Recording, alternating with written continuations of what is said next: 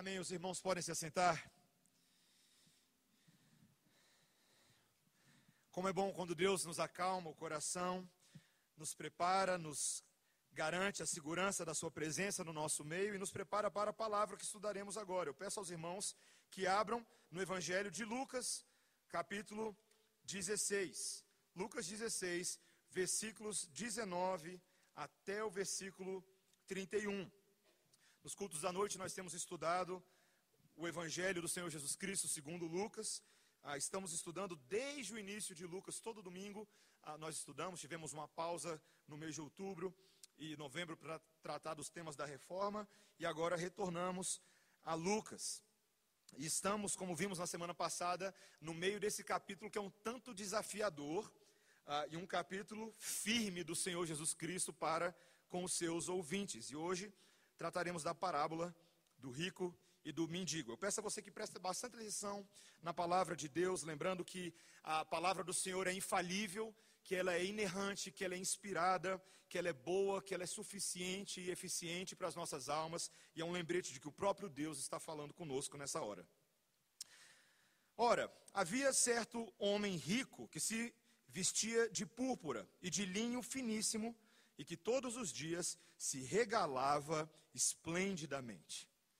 Havia também certo mendigo, chamado Lázaro, coberto de chagas, que jazia à porta daquele, e desejava alimentar-se das migalhas que caíam da mesa do rico.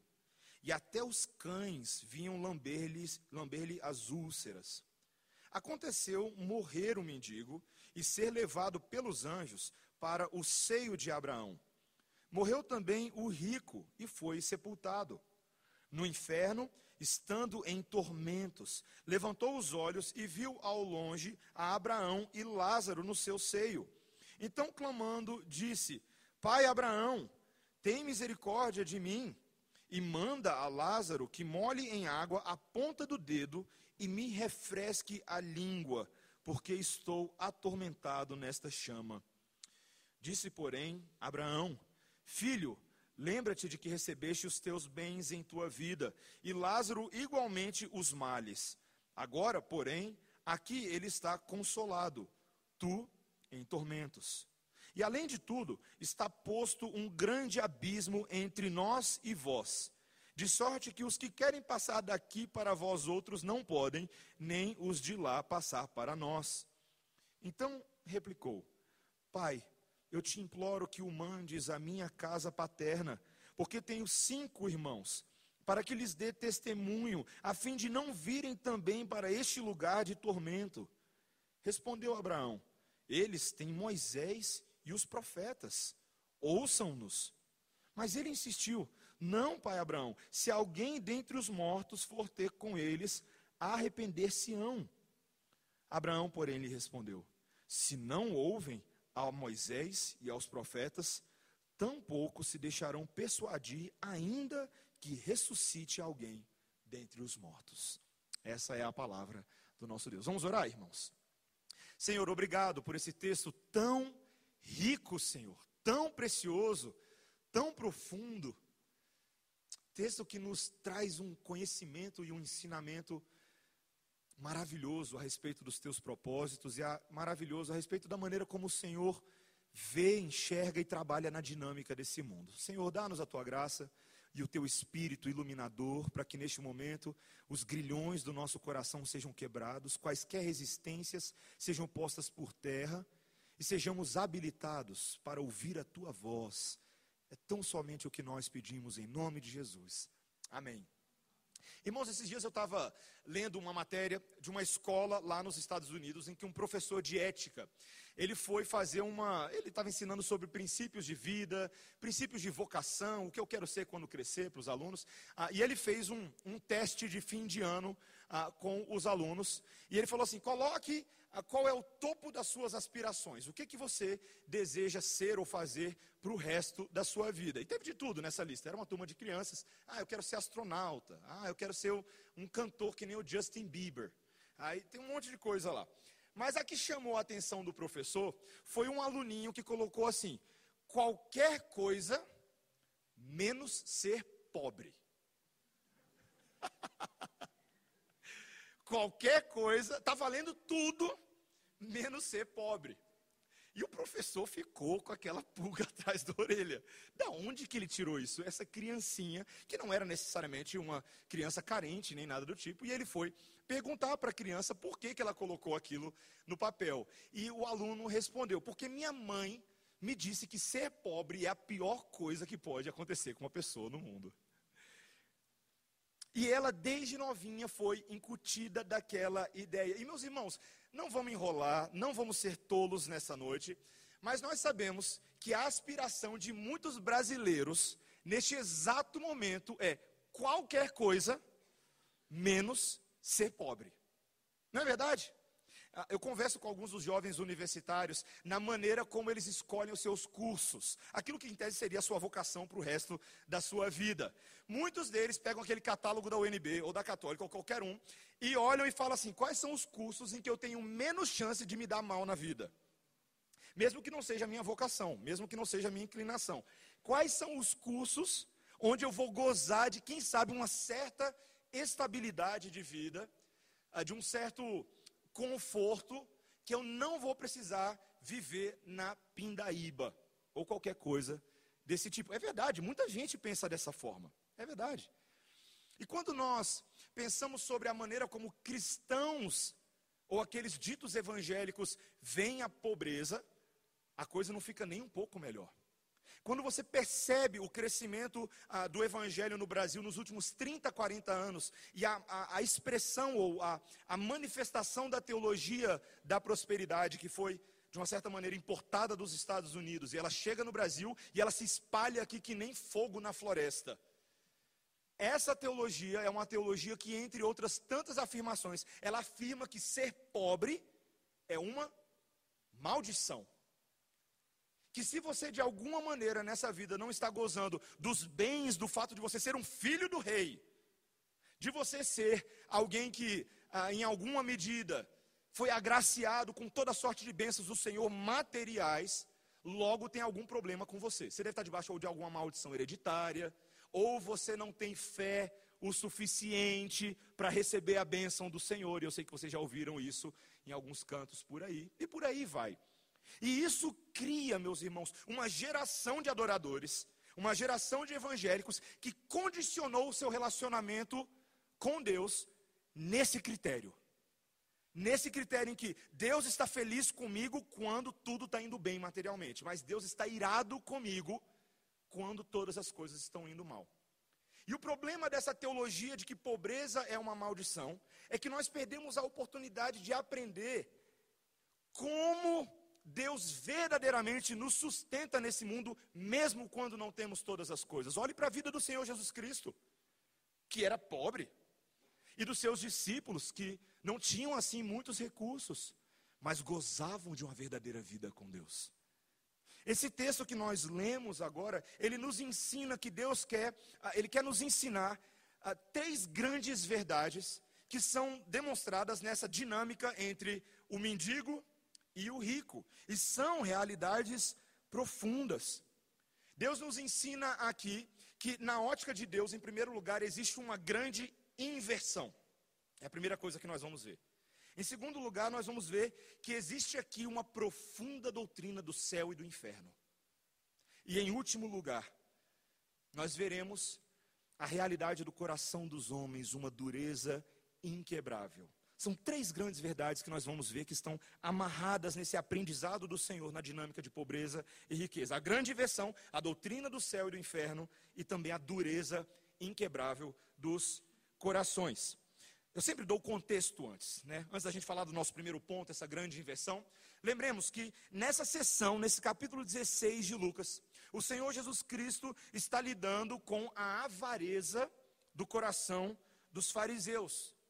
Esses homens ah, que tantas vezes se julgavam superiores, homens que criam que as suas riquezas eram um sinal do favor divino sobre eles, de que eles estavam bem com Deus porque eles eram ricos, mas que eram homens cheios de justiça própria distorcida, homens que se distanciavam da lei porque direcionavam a lei em seu próprio favor. Então, o Senhor Jesus Cristo, tanto na parábola do administrador infiel, quanto na discussão seguinte que nós vimos na semana passada sobre o divórcio, ele está denunciando o pecado da autojustiça desses homens, que se julgavam fiéis cumpridores da lei, porém eram cegos para o seu próprio pecado e logo, por serem cegos, eram incapazes de observar e de entender o objetivo da lei. Lembra que na semana passada nós falamos que o objetivo da lei era de que o homem fosse de fato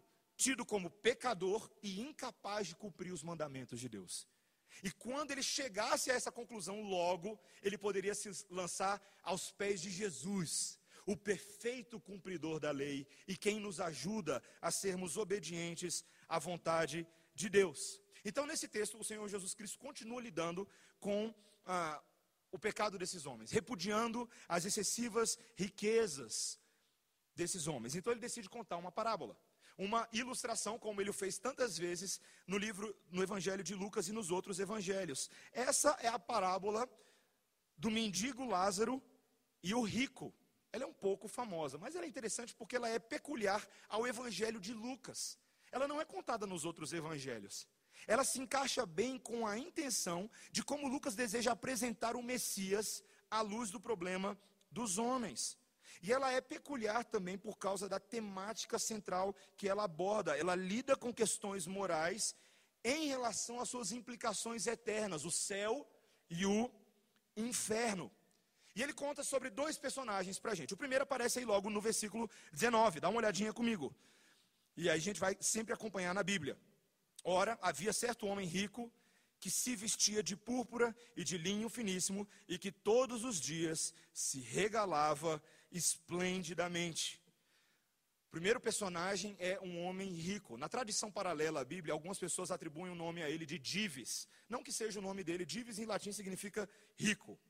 Ah, era um homem que se trajava com púrpura, é o que o texto diz. Era um tecido tingido com um corante que era muito caro naquela região. Era um corante que era extraído de um, um crustáceo daqueles lagos chamado murex.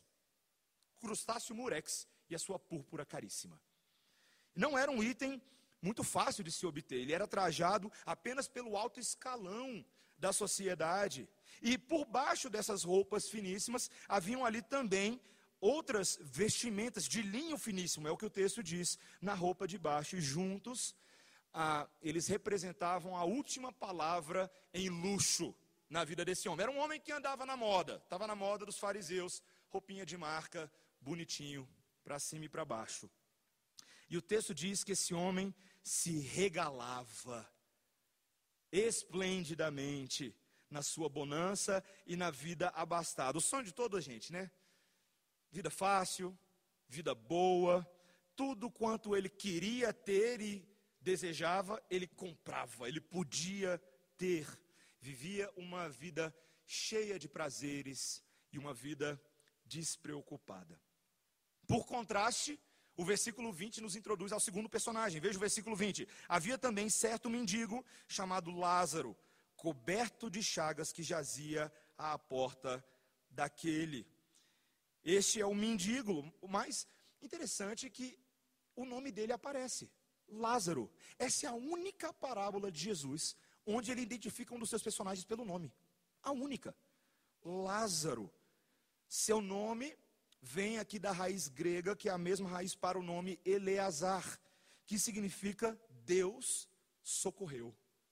Lázaro significa Deus socorreu. Apenas para lembrar, não confundir esse Lázaro com aquele outro Lázaro, amigo de Jesus, que foi ressuscitado que nem uma múmia quando saiu da tumba. Não é aquele Lázaro, tá bom? Esse é um Lázaro fictício, esse daqui, é o Lázaro da parábola. E ainda que esse ah, nome, Deus socorreu, venha a ter um, uma relevância posterior na narrativa, nesse momento, esse homem não tem, esse nome não tem efeito nenhum, porque ele não está sendo socorrido por ninguém. As pessoas passam por ele e ficam indiferentes. Ele está, inclusive, o texto nos diz, à porta da casa desse rico. O grego aqui é o pórtico, o portão da casa, como se fosse uma grande mansão. E ali está Lázaro coberto de chagas. Você já viu uma pessoa coberta de chagas? uma pessoa tão doente, tão doente, que o simples olhar para ele, às vezes você acha que você já ficou doente só de olhar. A situação, a desgraça física desse homem é tão notável que o Senhor Jesus Cristo traz um detalhezinho nessa parábola para deixar tudo mais terrível. Ele fala que os cachorros, os vira-latas da rua, vinham e lhe lambiam as feridas. Que cena, meus irmãos. A culminação da miséria desse homem. Um, um comentarista bíblico diz: essa não é uma referência a animais domésticos que estão na casa dele, fofinhos, são cães perigosos, animais de rua que ficam rondando a carcaça, como que esperando a morte e o alimento. Que cena, né? Lastimável. Um homem abandonado à sua própria desgraça. Está aqui o quadro: um ricão e um pobretão. Porém, o texto nos diz, no versículo 23, que tanto o rico quanto o mendigo vieram a morrer. E algo muito curioso aconteceu. Os anjos vieram e levaram o mendigo para o céu. Aqui chamado de seio de Abraão. Já vou explicar para vocês o que, que é isso. Enquanto o rico foi sepultado, e no versículo seguinte é dito que ele está no inferno. Uma grande inversão acontece. E veja, o que o, o versículo 25 agora vai tentar mostrar para a gente, que esse rico não consegue entender o que está acontecendo. Por que, que isso aconteceu dessa forma? Versículo 25: Disse, porém, a Abraão: Filho, lembra-te de que recebestes os teus bens em vida, e Lázaro, igualmente, os males. Agora, porém, aqui, ele está consolado, tu em tormentos.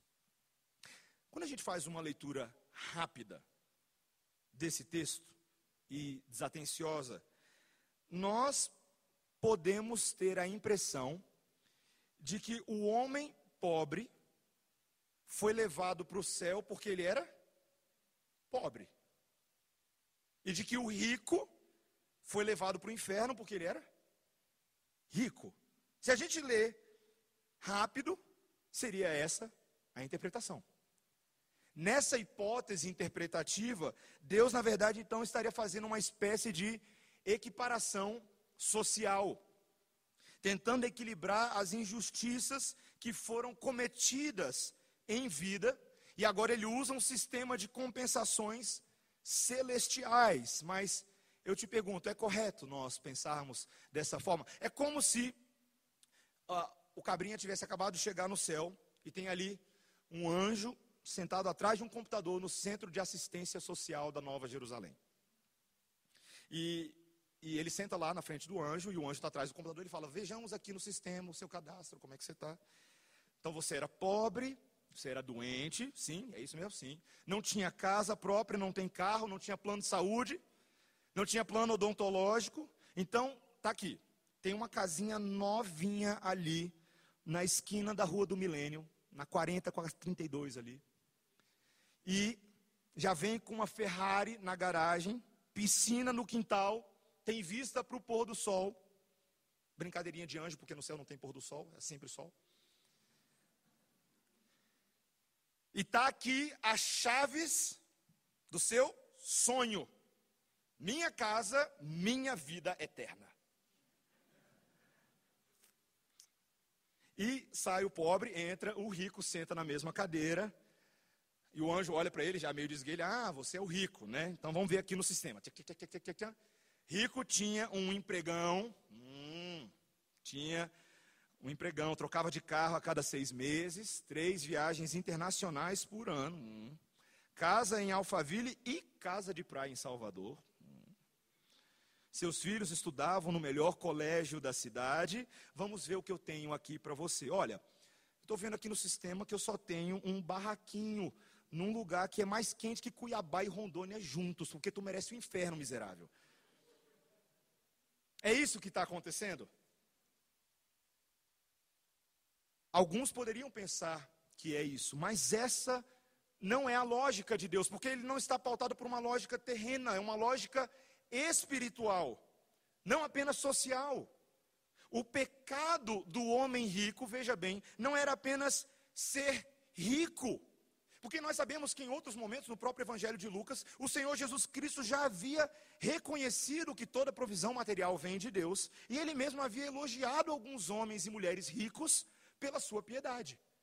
Então o problema não era ser rico, nenhum pecado específico é citado sobre esse homem.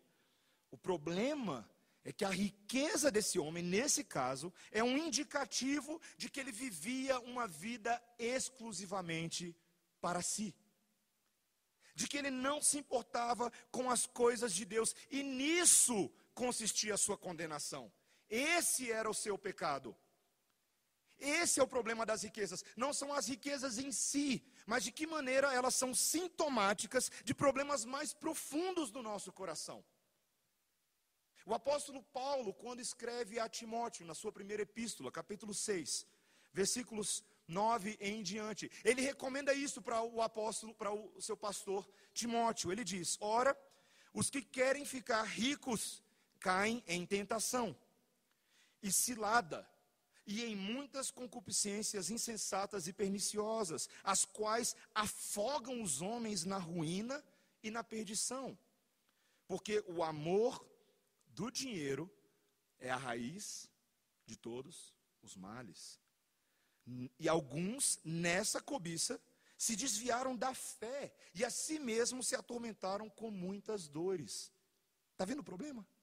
Quando você ama o dinheiro, quando você o coloca em extrema prioridade acima do seu próprio Deus e de quaisquer coisas relativas ao reino de Deus, sua vida vai por ladeira abaixo você verdadeiramente se destrói, você entra em um processo de ruína. Eu sei que eu e vocês, irmãos, conhecemos pessoas que entraram nessa.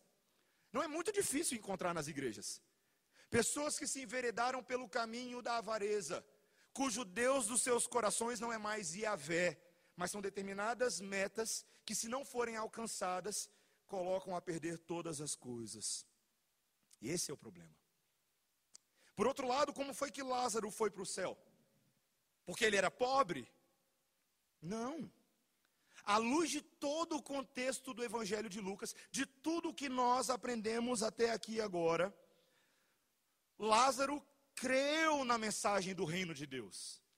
Ele creu na mensagem de arrependimento e de fé que o Senhor Jesus Cristo, que João Batista e que todos os outros profetas estavam anunciando. Lázaro sabia que ele não podia ser salvo pela prática de boas obras sociais, até porque mesmo ele não dispunha dos recursos nem materiais, nem físicos para ser essa pessoa tão excelente e importante. Mas Lázaro foi salvo pela graça de Deus, pela misericórdia convidativa de Deus. Meus irmãos, o ponto aqui é mostrar que o reino de Deus está aberto àqueles que são comumente desprezados pelos homens. Ao mesmo tempo que o status elevado que alguém possa possivelmente adquirir nesse mundo não é sinônimo de ingresso automático no reino de Deus e na vida eterna. Esse é o padrão do evangelho. É um padrão de inversão. Ele pega a lógica dos homens ele olha para a lógica dos homens e fala: Ah, é assim que vocês acham que as pessoas são salvas? Não é assim que funciona. É uma prerrogativa divina. É com base nos critérios divinos e não nos critérios dos homens. Paulo explica para a gente essa lógica e nós lemos sobre isso hoje de manhã, curiosamente, coincidentemente no, no sermão da manhã.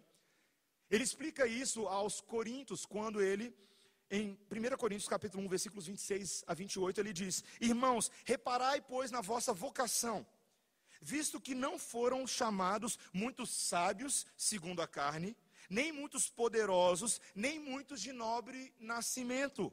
Pelo contrário, Deus escolheu as coisas loucas do mundo para envergonhar os sábios, e escolheu as coisas fracas do mundo para envergonhar os fortes. E Deus escolheu as coisas humildes do mundo e as desprezadas e aquelas que não são, para reduzir a nada as coisas que são, a fim de que ninguém se vanglorie na presença de Deus. Toma. Puxado? Olha a inversão. Deus não se pauta pelos critérios dos homens, Ele está acima disso. Deus é o Deus que vê o coração, Deus é um Deus que julga a verdadeira espiritualidade, Ele não se impressiona por roupa de marca, por carro do ano, Ele não se impressiona por nada dessas coisas. E a pergunta que eu te faço hoje, para início de conversa, é como é que você está à luz de tudo isso? Como que seu coração se sente quando você ouve essas coisas? Você que nem aqueles fariseus, no capítulo 16, versículo 14, que ouvindo essas coisas, ridicularizavam Jesus? Ou você é aquele que entende que o Senhor está falando conosco hoje à noite? Talvez você não se ache o mais rico, o mais poderoso. Talvez você fale assim: Ó, oh, pastor, esse pecado aí não é comigo, não, porque eu nem tenho tanto dinheiro assim lá no banco. Esse pecado é conosco, sim, porque o nosso coração é secretamente avarento. Nossos ídolos são, são secretinhos. Às vezes eles são pequenininhos e a gente adora domesticar os nossos ídolos. É o que o Senhor está fazendo no nosso coração neste momento. Este é o primeiro aprendizado, queridos. Essa grande inversão é a lógica do reino de Deus e precisamos nos enxergar à luz dela. A segunda questão é a questão da própria doutrina do céu e do inferno. Como eu falei para vocês, essa parábola ela distingue-se das outras por causa das realidades espirituais que ela aborda. Ainda que essa seja uma narrativa fictícia e ela não nos dá uma, uma teologia sistemática completa sobre a doutrina do céu e do inferno, ainda assim, esse é um dos momentos em que o Senhor, o Senhor Jesus Cristo fala mais diretamente sobre a questão do inferno. E ele se utiliza dessas verdades para construir a sua parábola. A primeira coisa que eu e você devemos perceber aqui claramente é que o Senhor Jesus Cristo trata céu e inferno como lugares reais, não como lugares fictícios ou fantasiosos ou míticos. Tem muitas pessoas hoje em dia, mesmo dentro das igrejas, não sou fora, dentro das igrejas, que acham que essa ideia de céu, de inferno, que isso aí é uma forma de te dar esperança para você viver uma vida melhor como se fosse uma invencionice. Às vezes a gente até fala isso para as pessoas, as pessoas falam isso como uma forma de confortar o coração de alguém que está passando por um problema. Quem sabe alguém que perdeu um parente, ah, meu parente morreu, meu vizinho morreu. Aí as pessoas falam assim: olha, não se preocupe, ele foi para um lugar melhor. Não é o que acontece? Não é o que muita gente fala? São palavras ditas para consolar corações saudosos e enlutados, mas não significam muita coisa. Agora, quando nós consideramos a concretude e a real existência dessas destinações espirituais, a abordagem muda. A pergunta deveria ser: como é que você sabe que ele foi para esse lugar e não para o outro? Essa é a pergunta. E o Senhor Jesus Cristo descreve esses dois lugares com essas expressões. A primeira é seio de Abraão. Que expressão engraçada, né? O que significa isso? A palavra seio aqui é uma tradução arcaica que deveria significar apenas presença, a presença de Abraão. Significa que Lázaro foi agora gozar da companhia do pai Abraão. O pai Abraão, que era tido pelos judeus como pai da fé, aquele que recebeu as alianças, as promessas de Deus e por meio de quem Deus fundou toda a nação de Israel. Era um lugar muito bom. Os judeus no Antigo Testamento tinham essa perspectiva de que o céu, esse seio de Abraão, era um lugar de paz, de alegria, um, paz de, um lugar de eterno suprimento, em que nós nunca mais teríamos falta de nada e que estaríamos na presença de Deus. Mas não é o único lugar apresentado, também tem o outro, o Hades, esse é o grego aqui, e aparece também em muitas traduções. Que em termos gerais, a palavra Hades significava para muitos naqueles dias apenas mundo dos mortos. Quando alguém morreu, falava-se, foi para o Hades, foi sepultado. Porém, no Novo Testamento, essa palavra nunca aparece com uma conotação neutra. Nunca aparece só como, ah, morreu. Toda vez que Jesus e seus discípulos falavam do Hades, eles falavam do local de condenação, do local de punição, aonde a ira de Deus era contínua e esmagadora sobre todos os impuros, um local de tormento. E a linguagem desse texto é uma linguagem que usa fogo, é uma linguagem que usa sofrimento ininterrupto, um local onde o próprio rico se vê completamente perdido. E outras realidades acontecem aqui. O ensino sobre céus e infernos nesse texto é muito profundo. Veja que o texto mostra para a gente que eles morrem e eles vão direto para esses locais. Eles não passam por outros locais. Não tem uma, uma espécie de purgatório no meio do caminho. Ou você vai para o seio de Abraão, ou você vai para o Hades. Não tem conversa. O Senhor Jesus Cristo nos ensinou isso quando, naquele dia que ele estava na cruz do Calvário, ao lado do ladrão da cruz, lembra? Naquela conversa. E o ladrão da cruz reconhece a graça que havia no Senhor Jesus Cristo e ele faz uma promessa para ele: Hoje mesmo estarás comigo no paraíso. Não é amanhã, o seu voo não parte só semana que vem, é hoje mesmo. Hoje mesmo estará comigo no paraíso.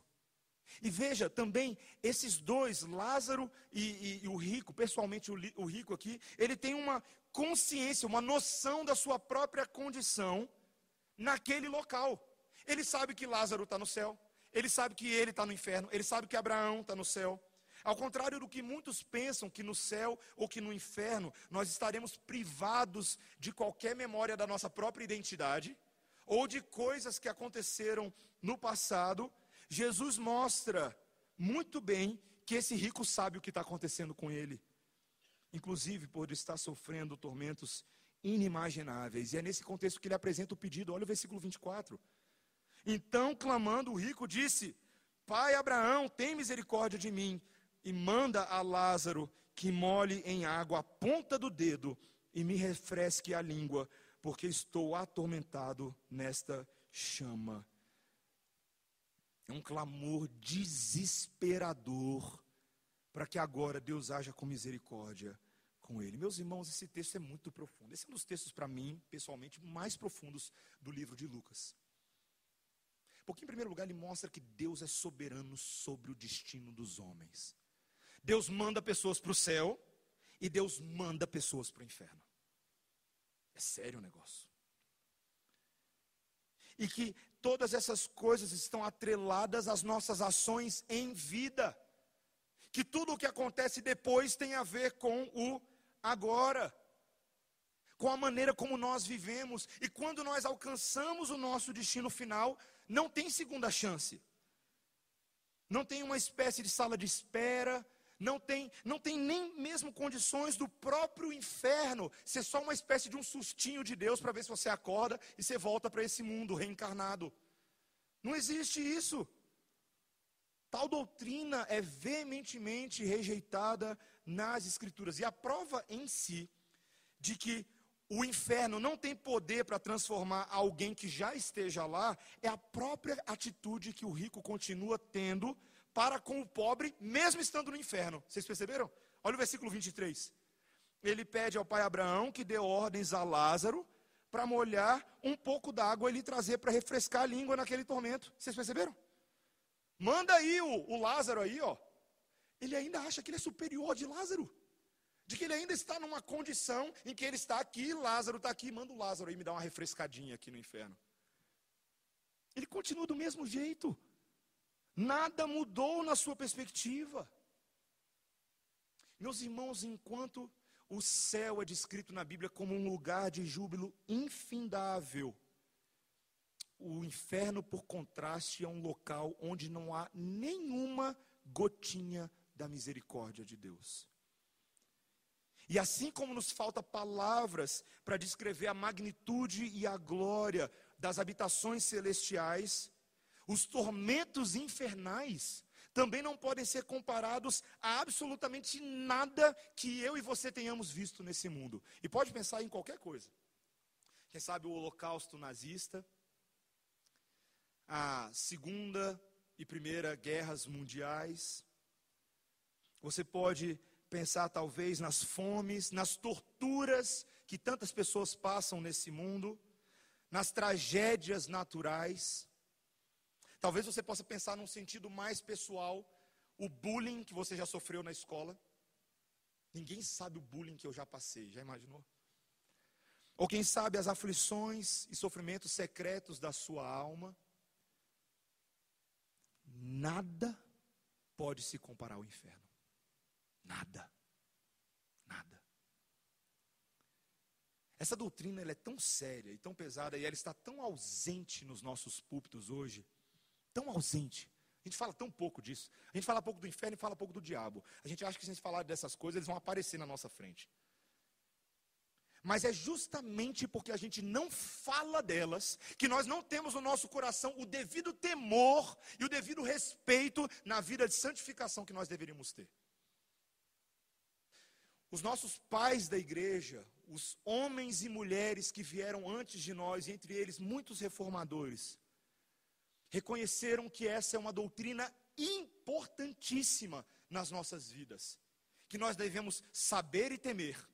Na Confissão de Fé de Westminster, no capítulo 27, 32, perdão, em que se fala do estado do homem depois da morte e a ressurreição dos mortos, o texto diz bem, bem assim, olha que interessante, que a igreja presbiteriana do Brasil, ela, ela crê e nós professamos esse entendimento. As almas dos ímpios, depois da morte, são lançadas no inferno, onde ficarão em tormentos e em trevas espessas, reservadas para o juízo do grande dia final. Além desses dois lugares, céu e inferno, separados as almas, ah, separadas dos seus respectivos corpos, as Escrituras não reconhecem nenhum outro lugar. Enquanto os corpos dos justos serão pelo seu Espírito, pelo Espírito de Deus, ressuscitados para a honra na volta do Messias e para serem semelhantes ao próprio corpo glorioso de Jesus, os corpos dos injustos serão, pelo poder de Cristo, ressuscitados para a desonra. Os nossos pais da igreja entenderam que essa doutrina visava instalar no nosso coração o temor e o assombro de Deus.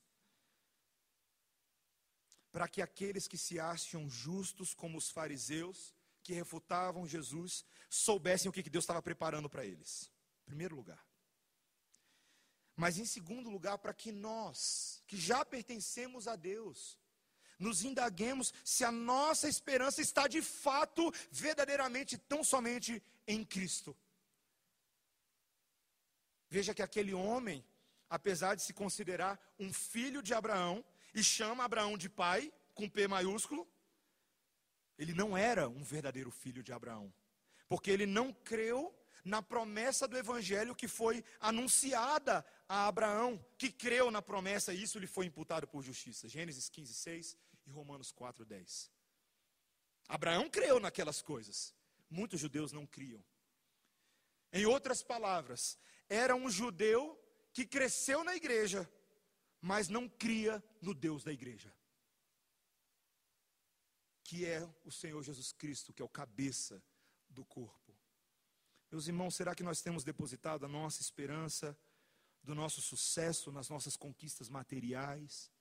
Quem sabe você acha que você não vai ter que lidar com essas coisas, porque no dia que você chegar na frente do Cordeiro de Deus, no trono onde ele está assentado, e lhe for perguntado, foi feita uma exploração da sua vida, quem sabe você acha que você vai ter a oportunidade de tirar uma pasta, e nessa pasta você vai ter todos os seus diplomas, todas as pós que você fez, mestrados, doutorados, quem sabe todos os imóveis que você tem em Brasília ou todos os carros que você já dirigiu, ou todas as mulheres com quem você já se relacionou, ou homens, ou todas as posições de poder que você já teve, fora e dentro da igreja. Queridos, essas coisas não impressionam nem a mim, quanto mais a Deus. Jó, que era homem íntegro e santo diante do Senhor, muito mais crente que a maioria de nós aqui quando ele passou pela aflição a qual ele foi submetido, ele reconheceu uma verdade tenebrosa no capítulo 1, versículo 21. Ele diz: Nu saí do ventre da minha mãe, nu voltarei. Meu amigo, a gente não leva nada desse mundo. Nada. Você não é que nem aqueles faraós do Egito que achavam que poderiam colocar um monte de tralha dentro do túmulo e lá na eternidade eles reveriam todas as suas tralhas. Ai, que legal, eu nem sabia que eu tinha essa foto. Eles achavam, eles achavam. Mas estão no inferno agora, e essa é a verdade. A verdade mais dolorosa, queridos, é que muitas pessoas que eu e você conhecemos, isso dói demais o que eu vou falar, muitas pessoas estão no inferno agora. Só que você está vivo ainda, e eu te pergunto: para onde que você vai? Porque os mortos, Deus sabe deles. Os que estão no céu, os que estão no inferno, Deus sabe deles. Mas você está vivo. E o Senhor Jesus Cristo encerra esse texto e esse ensino para a gente, mostrando que muitas vezes o nosso coração é de uma dureza inquebrável. Veja o versículo 27. Então replicou ali o rico: Pai, eu te imploro que o mandes à minha casa paterna, porque tenho cinco irmãos, para que lhes dê testemunho, a fim de não virem também para este lugar de tormento. Pela primeira vez na história toda, o rico demonstra algum interesse pelas outras pessoas. Demorou, hein? Mesmo assim, não é um interesse pelos pobres, vocês perceberam? Que é um interesse pela família dele, pelo pessoal da casa. Mas não é por homens e mulheres como Lázaro. E ele, mais uma vez, dá uma ordem, ou faz um pedido de uma ordem a Abraão: manda Lázaro, que é considerado justo e está aí no céu, para ir lá falar com os meus irmãos, com a minha família. Porque se Lázaro for lá e os avisar, certamente eles farão de tudo para evitar esse lugar de tormento. Ou seja, é aquela teoria: se você tem uma confirmação de que um avião que você vai entrar vai cair, você não embarca, não é? Não é o que as pessoas acham? Se fosse possível isso. Ou seja, se eu tiver alguma confirmação, uma certeza de que esse negócio não vai dar certo, estou fora, não é? E por aí vai. Mas Abraão responde: eles não precisam de Lázaro. Eles não precisam de Lázaro. E ele fala que eles já possuem Moisés e os profetas. Essa é uma referência, quando fala Moisés, é uma referência ao Pentateuco, a primeira seção da lei, Gênesis, Êxodo, Levítico, Número Deuteronômio. Moisés era a lei do Pentateuco, a Torá básica, a raiz. Mas eles também têm os profetas, tudo que vem depois do Pentateuco. Ou seja, essa é uma referência a todo o Antigo Testamento. Abraão está falando: olha, eles não precisam de Lázaro, sabe por quê? Porque eles têm o Antigo Testamento. Olha que interessante, você nem leu o, o, Antigo Testamento na sua casa e Abraão fala um negócio desse. O que, que há de tão especial com o Antigo Testamento? O reconhecimento de que naquele momento da história, o Antigo Testamento era a Bíblia. O Antigo Testamento era toda a Bíblia. A Bíblia, o Novo Testamento, ainda estava sendo escrita, eles estavam vivendo o Novo Testamento. Os apóstolos, alguns anos ainda iriam registrar as cartas paulinas, as cartas petrinas, o livro de Apocalipse, os evangelhos e por aí vai. Mas naquele momento, a Bíblia de Jesus, a Bíblia dos discípulos e de todos os judeus, era o Antigo Testamento. E no Antigo Testamento havia toda a instrução de como cada pessoa deveria viver, a forma de vida ética que agrada a Deus já havia sido amplamente atestada no Antigo Testamento. Meus irmãos, a lei do Senhor é perfeita.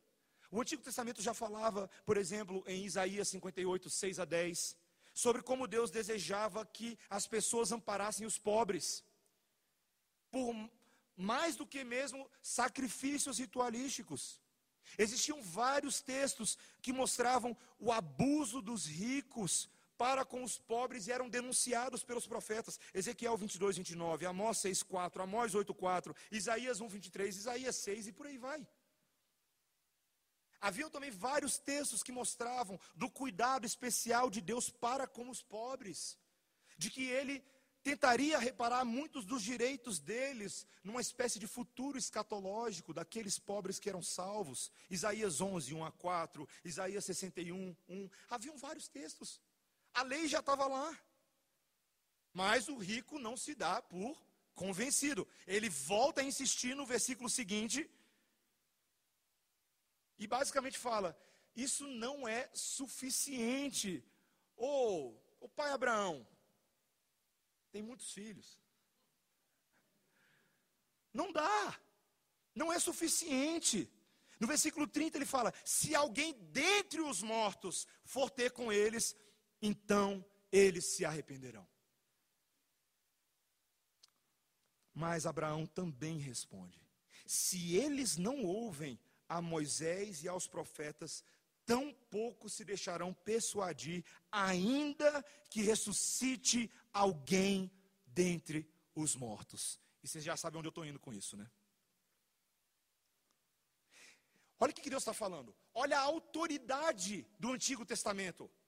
Se eles não estão ouvindo o Antigo Testamento, tampouco vão ouvir mesmo que alguém ressuscite dos mortos. Sabe por quê, queridos? Porque o Antigo Testamento é a palavra autoritativa de Deus. Deus fala por meio do Antigo Testamento. Meus irmãos, isso é tão impressionante de que ele está ensinando ao rico na parábola e a nós hoje, de que o Antigo Testamento não é apenas a lei de Deus para sabermos como viver uma vida ética, mas o Antigo Testamento atestava sobre Jesus. Esse era o ponto. O caminho de salvação é Jesus. Eu não quero dar spoiler de Lucas 24, a gente vai chegar lá daqui a algumas semanas. Mas só para dar um spoilerzinho, bem pequenininho. Em Lucas 24, o caminho dos Emaús, quando o Senhor Jesus Cristo ressuscita, e ele está lá, ele entra no caminho dos Emaús. E ele está lá com todo mundo, né? Com aqueles dois, todo mundo aqueles dois que estão andando lá cabisbaixos, aqueles dois discípulos. E eles olham para Jesus, não reconhecem Jesus, há uma obra de Deus ali. E Jesus dá uma de João sem braço.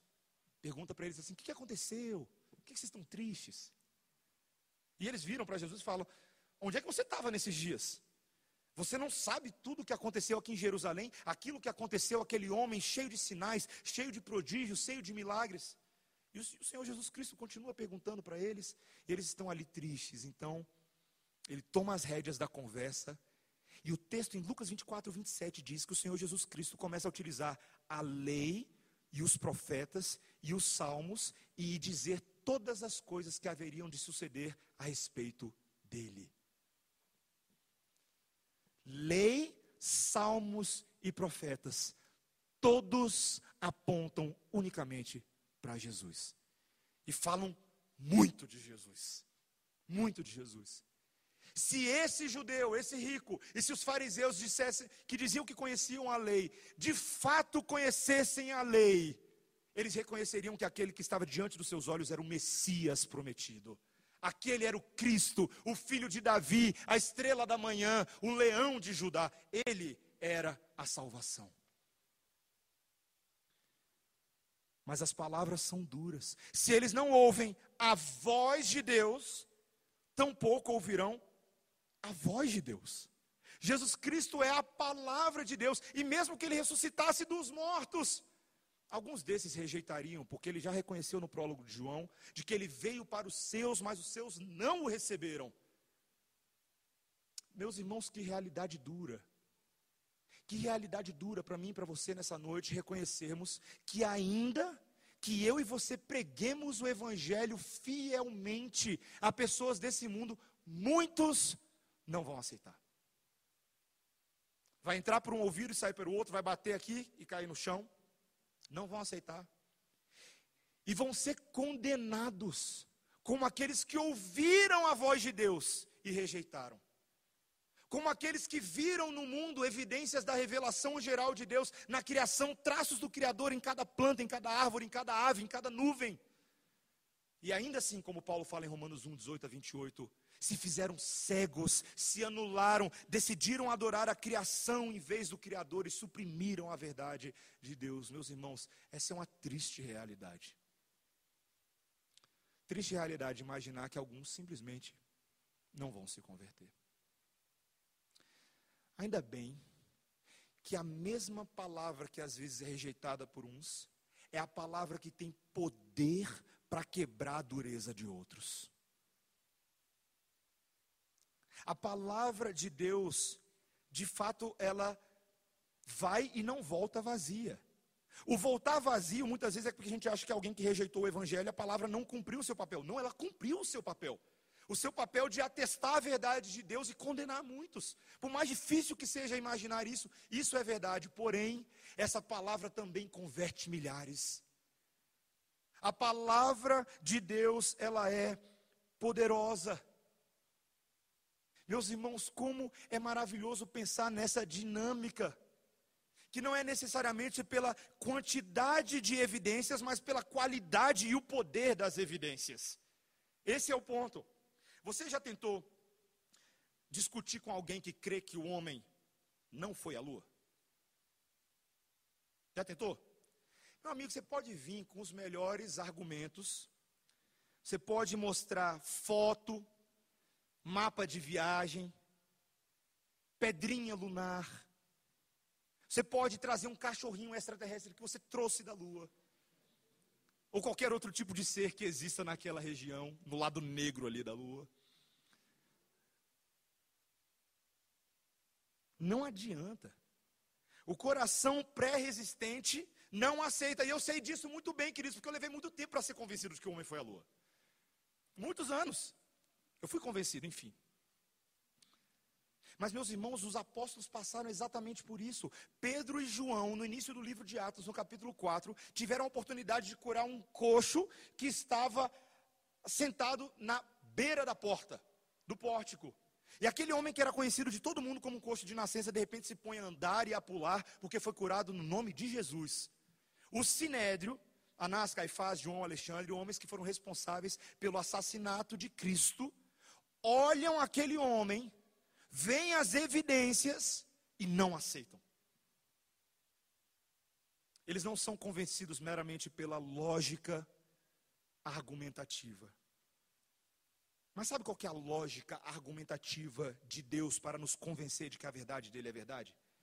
Deus ele não perde muito tempo entrando em debate comigo e com você não. Ainda que externamente pareça isso, internamente o que o Espírito Santo faz, ele pega o meu seu coração, hum, bate assim, ele esmaga, ele estilhaça tudo, e ele pega o meu e o seu coração de pedra e transforma em coração de carne. Esse é o poder de Deus. Ele tem poder para pegar pessoas que mereciam um inferno, como eu e você, e nós sabemos disso, que nós merecíamos o um inferno, e nos transportar para o céu e nos dar uma nova realidade e nos fazer crer em algo que para os homens é impossível, de que um homem ressuscitou dos mortos. Meus irmãos, eu pergunto para vocês nessa noite: vocês creem que Jesus ressuscitou dos mortos? Vocês creem nisso? Essa é a verdade que importa no mundo. Jesus Cristo ressuscitou dos mortos. E não adianta depender da ciência, não adianta depender da filosofia ou da história meramente para atestar essa verdade. É o próprio poder sobrenatural de Deus invadindo a história dos homens. E quando alguém crê nisso, o seu passaporte muda. Quando nós cremos nessa verdade, Deus inscreve no nosso passaporte novo destino. Tu ia queimar, mas agora tu vai reinar. Essa é a diferença. Deus nos salva mediante o seu amor, para que nós que nos achávamos ricos e arrogantes e soberbos na riqueza do nosso conhecimento, sejamos agora pobres de espírito, homens e mulheres esmagados e simplificados pelo poder de Deus, para que não vivamos achando que nós somos grande coisa, Cristo é grande coisa, só Ele é grande coisa. Meus irmãos, o que é mais impressionante é que Cristo, e eu quero que você agora pense comigo um segundinho essa verdade, porque ela ela veio ao meu coração nesses dias quando eu conversava com uma moça aqui da igreja que fez essa observação. E isso me, isso me deixou em, em choque, porque eu me acostumo com esse tipo de coisa. E ela falou o seguinte: Pastor, é tão interessante que quando, quando você está lá pregando a palavra e a palavra está sendo pregada, é como de fato se o Cristo ressuscitado está no nosso meio falando conosco. E meus irmãos, quando ela falou aquilo, eu tremi nas bases. Porque a gente pensa pouco no fato de que nesse momento, nesta sala, comigo e com você, está o Cristo ressuscitado através do seu Espírito. Ele está à destra do Pai, assentado lá, mas o Espírito dele está falando conosco, quebrando a resistência do nosso coração e nos dando esperança. Meus irmãos, isso é poderoso. Isso ninguém pode fabricar. Ninguém pode. Só o próprio Deus pode fazer isso. Ele se responsabiliza pela sua palavra, e essa própria palavra aponta para Jesus. Para que eu e você, nessa noite, sejamos verdadeiramente ricos. Foi isso que nós lemos na nossa chamada adoração hoje à noite, quando Paulo instrui Timóteo e fala: instruem aos homens que sejam ricos de verdadeiras riquezas. Não as riquezas que são corroídas por traça, por ferrugem, mas as riquezas que de fato são agradáveis e concedidas pelo nosso próprio Deus. Meus irmãos, nessa noite, o nosso Deus, Ele nos entrega uma lista. E Ele pede para que você coloque no topo dessa lista o que que você quer ser quando crescer. E eu espero que a sua resposta é qualquer coisa menos ser pobre no sentido da depravação, do pecado. Mas que você seja verdadeiramente rico de virtudes do Espírito. Que você seja cheio da palavra, cheio de sabedoria, que qualquer pessoa entrar em contato com você se depare com um tesouro da graça de Deus, porque a sua vida transborda da riqueza celestial. Essa é a nossa meta. Essa é a nossa meta não tem a ver com, as, com os cifrões desse mundo. Elas estão muito acima disso. Elas não estão sequer condicionadas por essas coisas. São essas coisas que estão condicionadas à verdadeira riqueza. Meus irmãos, se nós formos ricos do Senhor Jesus Cristo, qualquer riqueza que nós tivermos nesse mundo será submetida ao senhorio e à mordomia do reino de Deus. O resto é consequência. Que o Senhor nos ajude a sermos assim, irmãos. São palavras duras esse texto para mim e para vocês, mas são palavras também cheias de esperança. Para que a gente se desespere da avareza do nosso coração e se lance na misericórdia do Senhor. E que nós busquemos a verdadeira riqueza. Nós cantamos hoje à noite: buscai, em primeiro lugar, o reino de Deus e a sua justiça. Todas as demais coisas vos serão acrescentadas. Amém? Vamos orar, irmãos. Senhor Deus. Palavras impressionantes do Senhor Jesus Cristo àqueles ouvintes e a nós hoje aqui. Ele fala conosco como aquele que ressuscitou dos mortos, como aquele que venceu as trevas, como aquele que pagou um preço que nós jamais poderíamos calcular, porque é o acúmulo da multidão dos nossos pecados. Senhor Deus, como é bom pensarmos que o juiz que tem poder para condenar tantos, e de fato o faz, mas nessa noite ele também tem poder para salvar muitos.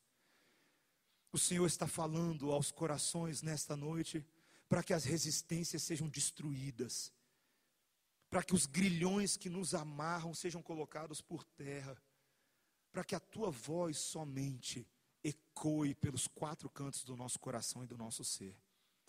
Senhor, como nós carecemos que o Senhor faça isso por nós. Senhor, dá-nos um entendimento sóbrio dessas doutrinas do céu e do inferno, para que não vivamos enganados e nem enganemos a outros, mas que sejamos aqueles que proclamam a verdade em amor. Que ao mesmo tempo que falarmos de inferno, sejamos capazes de oferecer a vida e a salvação gratuita do Cordeiro Santo de Deus. As pessoas não precisam ir para o inferno, elas podem ir para o céu se tiverem o seu coração quebrado pelo Senhor Jesus. Senhor, faz essa obra no nosso meio e fora dessa igreja, e dá-nos condições de praticarmos a tua lei, de amarmos os pobres, de sermos ricos em boas obras, que a ação social seja meramente uma consequência da nossa identidade em Cristo e que ela modifique todas as áreas da nossa vida, Senhor. Que nós sejamos prontos a servir deliberadamente graciosamente e gratuitamente, como o Senhor Jesus Cristo nos serviu e nos perdoou. Nós oramos isso em nome de Jesus. Amém.